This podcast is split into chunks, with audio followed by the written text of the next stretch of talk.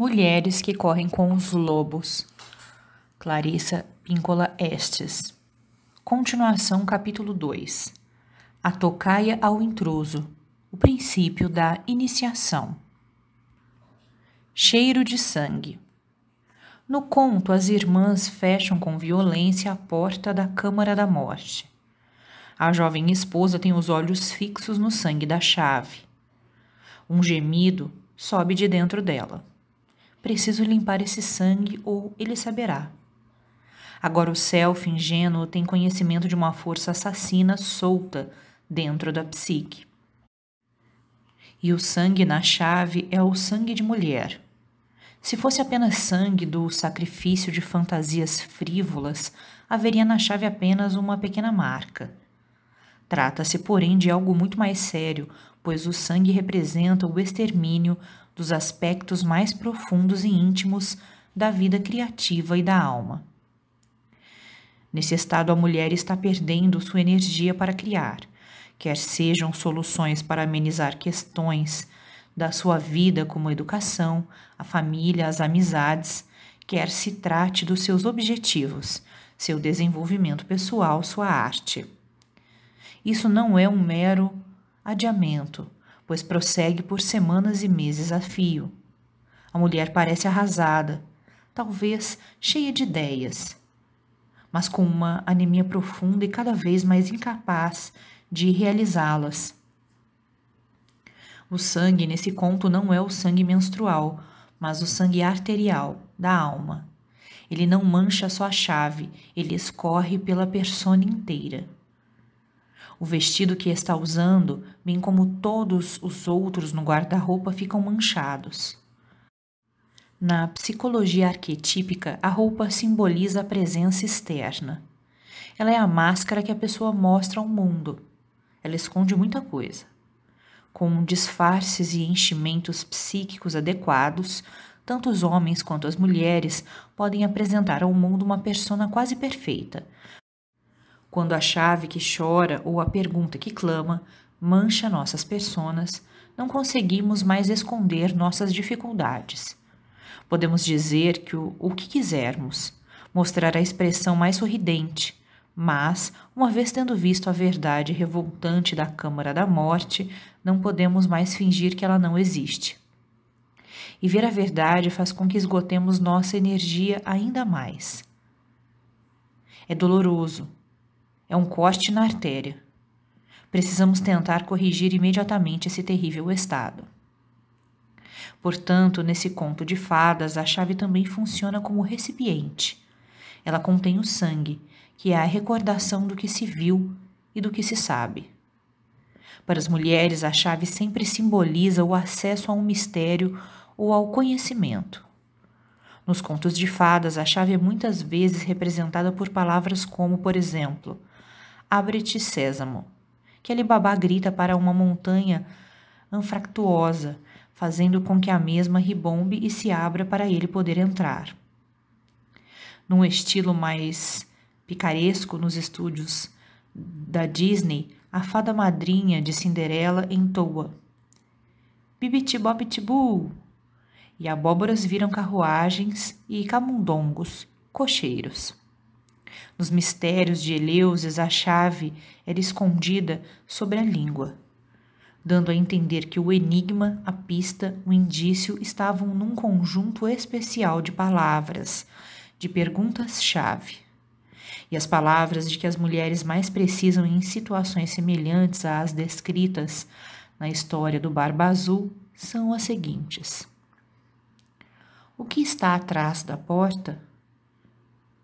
O que não é como aparenta ser? O que eu sei no fundo de mim mesma que preferia não saber? Que parte de mim foi morta ou está agonizando? Todas essas perguntas são chaves, e é muito provável que as respostas a essas quatro questões apareçam manchadas de sangue. O aspecto assassino da psique, cuja tarefa consiste parcialmente em impedir que ocorra a conscientização, continuará a fazer verificações ocasionais e a arrancar ou envenenar qualquer novo rebento. É a sua natureza, é a sua função. Por isso, num sentido positivo, é somente a insistência do sangue na chave que faz com que a psique grave o que viu. É que existe uma censura natural em todos os acontecimentos negativos e dolorosos que ocorrem em nossas vidas. O ego, censor, sem sombra de dúvida, deseja esquecer que viu o quarto, que viu os cadáveres. É por isso que a esposa do Barba Azul tenta esfregar a chave com o esfregão de crina. Ela tenta tudo o que conhece, todos os remédios para lacerações e ferimentos profundos da medicina popular das mulheres. Teia de aranha, cinzas de fogo, todos associados à urdidura da vida e da morte pelas parcas. No entanto, ela não consegue cauterizar a chave, nem consegue encerrar o processo fingindo que ele não ocorre. Ela não consegue fazer a chavinha parar de chorar sangue. Paradoxalmente, à medida que sua vida antiga está morrendo, e até mesmo os melhores remédios não conseguem esconder esse fato.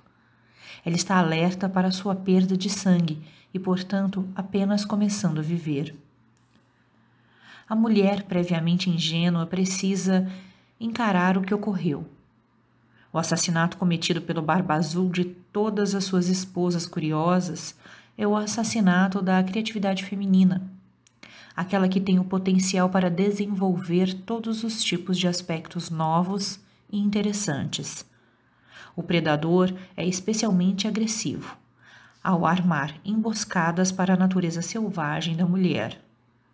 No mínimo, ele procura escarnecer da ligação da mulher com seus insights, suas inspirações, sua persistência e tudo mais. E no máximo ele tenta romper essa ligação. Uma outra mulher com quem trabalhei, pessoa talentosa e inteligente, contou-me a história da sua avó, que morava no meio oeste. A imagem de felicidade dessa avó consistia em tomar o trem até Chicago, usando um belo chapéu, e sair caminhando pela Michigan Avenue, olhando todas as vitrinas e sentindo-se alegre. Por um motivo ou outro, ou talvez, talvez pelo destino, ela se casou com um homem do campo.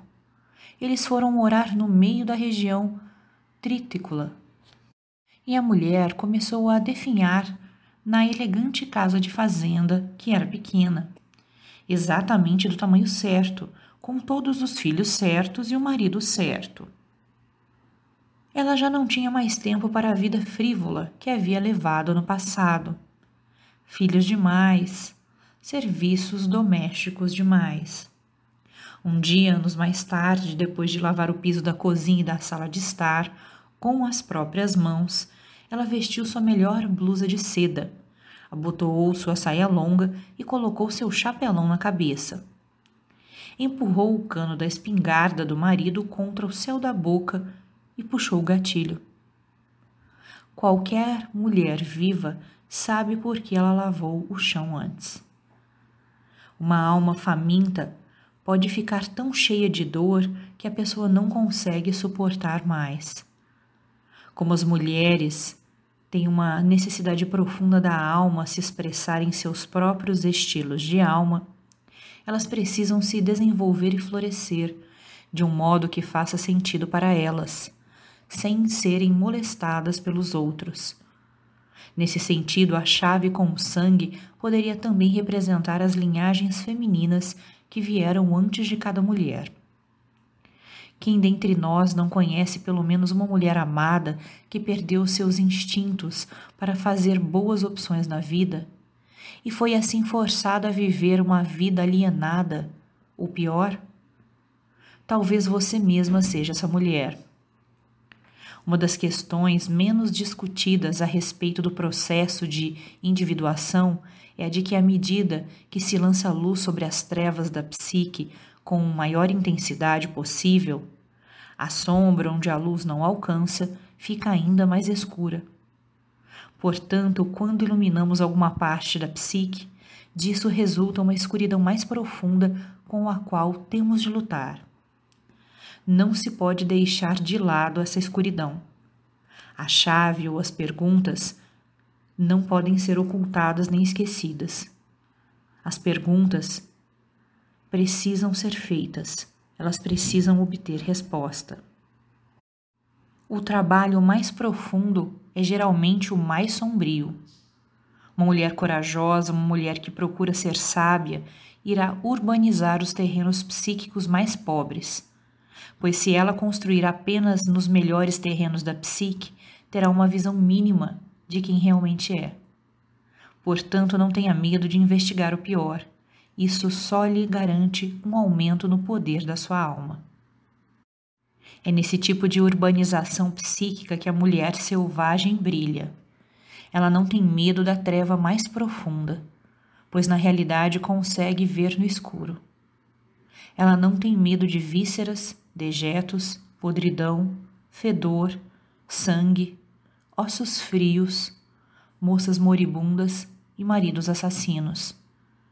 Ela tem condições de ver tudo, de suportar tudo, de ajudar. E é isso que a irmã mais nova no conto do Barba Azul está aprendendo. Os esqueletos na câmara representam, sob a ótica mais positiva, a força indestrutível do feminino. Arquetipicamente, os ossos representam aquilo que não pode nunca ser destruído. A simbologia dos ossos nas histórias revela essencialmente que existe algo na psique que é difícil de destruir. Nosso único bem que é difícil de destruir é nossa alma. Quando falamos da essência feminina, estamos realmente falando da alma feminina. Quando falamos de corpos espalhados no subterrâneo, estamos afirmando que algo aconteceu à força da alma. E, no entanto, muito embora sua vitalidade exterior tenha sido roubada, muito embora sua vida tenha essencialmente sido esmagada, ela não foi destruída por completo. Ela pode voltar a viver. Ela volta a viver através da jovem esposa e das suas irmãs, que afinal conseguem romper com o antigo modelo de ignorância e contemplar o horror sem desviar o olhar. Elas são capazes de ver e de suportar o que vem. Aqui estamos novamente no lugar de La Loba, na caverna do arquétipo da mulher dos ossos. Aqui temos restos do que um dia foi uma mulher inteira. Contudo, ao contrário dos aspectos cíclicos da vida e da morte do arquétipo da mulher selvagem, que toma a vida que está pronta para morrer, a incuba e a devolve ao mundo. O Barba Azul apenas mata a mulher e a desmembra até ela se resumir a nada além de ossos. Ele não lhe deixa beleza, amor, identidade e por isso nenhuma capacidade de agir em sua própria defesa. Para consertar esse aspecto, nós Enquanto mulheres, devemos contemplar o assassino que nos mantém sob controle, observar os resultados do seu trabalho medonho, registrar tudo conscientemente, mantê-lo na consciência e depois agir. Os símbolos do calabouço, da masmorra e da caverna estão todos interrelacionados. Eles são antigos ambientes iniciáticos, um lugar ao qual ou através do qual a mulher desce até os assassinos, onde desrespeita tabus para descobrir a verdade, e de onde, através da inteligência e ou do sofrimento, sai vitoriosa ao expulsar, transformar ou exterminar o assassino da psique. O conto delineia para nós as tarefas com instruções claras. Descubra os corpos, siga os instintos, veja o que estiver vendo, reúna energia psíquica, acabe com a energia destrutiva. Se uma mulher não examinar essas questões do seu próprio entorpecimento e assassinato, ela permanecerá obediente aos ditames do predador. Uma vez que ela abra aquele aposento da psique que mostra como está morta e retalhada. Ela perceberá como diversas partes da sua natureza feminina e de sua psique instintiva foram extirpadas e tiveram uma morte indigna, por trás de uma fachada de prosperidade. Agora que ela percebe isso, agora que registra como está presa e quanto da sua vida psíquica está em jogo, agora sim ela pode fazer algo ainda mais poderoso.